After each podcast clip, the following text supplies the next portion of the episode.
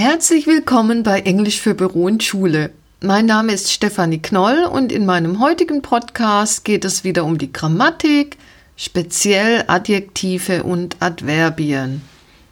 Adjectives describe a noun and adverbs describe a verb. Adjektive beschreiben ein Nomen und Adverbien ein Verb, genau wie im Deutschen. Deshalb fällt uns dies auch ziemlich leicht. Let's talk about adjectives first. Zuerst mal zu den Adjektiven. There are adjectives ending in ing and adjectives ending in ed, formed out of verbs. Es gibt Adjektive, die auf ing und Adjektive, die auf ed enden und aus Verben gebildet werden. Hör dir dieses Beispiel mal an. Listen to this example. Your presentation was interesting. Interesting sagt ja also etwas über das Subjekt aus. Nächster Satz. I was very interested in what you said. Interested sagt, was jemand denkt oder fühlt. The ed adjective tells us what somebody thinks or feels about something. It has to do with attitude. Es hat etwas mit der Einstellung oder Haltung zu tun. Interesting würde man also übersetzen mit interessant und interested interessiert. Diese Nutzung Partizipien als Adjektive gibt es auch im Deutschen, ist aber ein klein wenig anders und da werde ich jetzt auch nicht näher drauf eingehen. Dafür an dieser Stelle noch ein wenig Vokabular, dann wird das deutlicher. Das Adjektiv amusing heißt amüsant. Amused heißt erheitert oder auch amüsiert.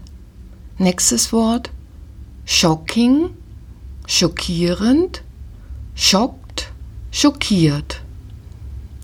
Nächstes surprising, überraschend. Surprised, überrascht. Frightening, beängstigend. Frightened, verängstigt. Disappointing, enttäuschend. Disappointed, enttäuscht. Tiring, ermüdend. Tired, müde. Boring, langweilig. Bored, gelangweilt. Annoying, störend, ärgerlich. Annoyed, verärgert. Amazing, erstaunlich oder großartig. Amazed, erstaunt beeindruckt. Als nächstes zur Satzstellung. Usually adjectives come before the noun. Also normalerweise stehen die Adjektive vor dem Nomen.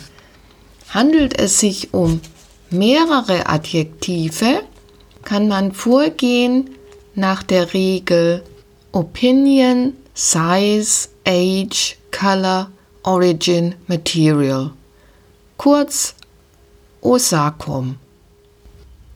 The Big Old White Iron Cast Machine. Die große alte weiße gusseiserne Maschine. Nicht so schwer, stimmt's? Ausnahmeregel zur Satzstellung bei sogenannten Sense Verbs und Linking Verbs. Beispiele sind Sound, Feel, Smell, Seem, Be, Become, Get und Stay. For example, I feel great. Und nicht I feel greatly, womit wir bei den Adverbien angekommen sind. Anders als im Deutschen haben Adjektive und Adverbien verschiedene Formen. Listen to these examples. Hör dir diese Beispiele an. The manager's English was excellent. The manager spoke English excellently. Adverbs usually stand in front of the main verb. Also Adverbien stehen normalerweise vor dem Hauptverb. Wie zum Beispiel The company significantly increased its turnover. Das Unternehmen hat seinen Umsatz deutlich gesteigert. Oder aber The company increased its turnover significantly. Wenn significantly besonders betont werden soll, dann steht es am Satzende bzw. hinter dem Verb und seiner Ergänzung. Adverbien kommen aber niemals dazwischen. Wie du bestimmt schon weißt, bilden wir normalerweise ein Adverb, indem wir ly an das Adjektiv hängen. Also wird dann aus quick, quickly oder bei Adjektiven wie zum Beispiel comfortable, das auf le endet, daraus wird dann comfortably Adjektive, die auf y enden, wie zum Beispiel happy, hier nehmen wir das y weg und fügen ily hinzu, happily. Wie immer in einer Sprache gibt es natürlich Unregelmäßigkeiten. Ganz bekannt, aus good wird well und hard, fast, straight early, late, long, far, daily, monthly, yearly bleiben unverändert. Das heißt, late bleibt auch als Adverb late, genauso wie hard. Es gibt aber die Wörter lately und hardly die dann eine andere Bedeutung haben. Jetzt ein paar Beispielsätze. This food tastes delicious. Dieses Essen schmeckt lecker. Hier steht also ein Adjektiv, denn wir haben es mit einem Verb der Sinneswahrnehmung zu tun. Taste. Nächstes Beispiel. Service and maintenance are easy. Service und Instandhaltung sind einfach. Hier steht is, das ist dann ein Linking Verb und danach folgt auch das Adjektiv. You can easily obtain spare parts from your local dealer anywhere in the world. Sie können Ersatzteile einfach von Ihrem örtlichen Händler erhalten, an jedem Ort der Welt. Easily bezieht sich hier also auf obtained, dem Verb. Es ist also ein Adverb. Steht normalerweise vor dem Verb, also vor dem Hauptverb und wie der Name schon sagt, add und Verb.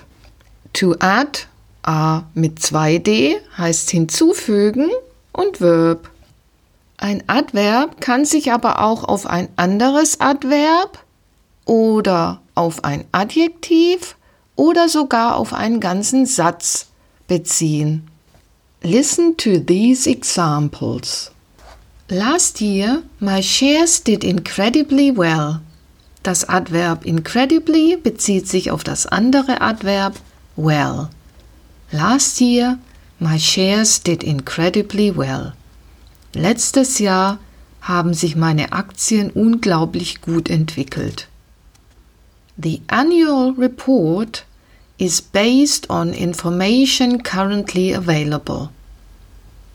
Currently, Adverb, bezieht sich auf available, Adjektiv. The annual report is based on information currently available. Der Jahresbericht basiert auf Informationen, die derzeitig verfügbar sind. The products are reasonably cheap. Reasonably, Adverb, cheap, Adjektiv. The products are reasonably cheap. Die Produkte sind ziemlich günstig. Letztes Beispiel. Interestingly, the success of companies relies on interdependent relationships rather than productivity. Hier haben wir das Adverb interestingly, das sich auf den ganzen Satz bezieht. Interestingly, the success of companies relies on interdependent relationships rather than productivity. Interessanterweise stützt sich der Erfolg von Unternehmen auf Interdependenzen statt auf Produktivität. Interestingly, the success of companies relies on interdependent relationships rather than productivity. So, ich hoffe, adjectives and adverbs are clear to you by now, plus you have learned the vocabulary as well. Dass du mit diesem Podcast auch dein Vokabular erweitert hast. Schreib mir doch mal, was dich sonst noch interessiert. Thank you very much for tuning into my podcast. Have a nice day.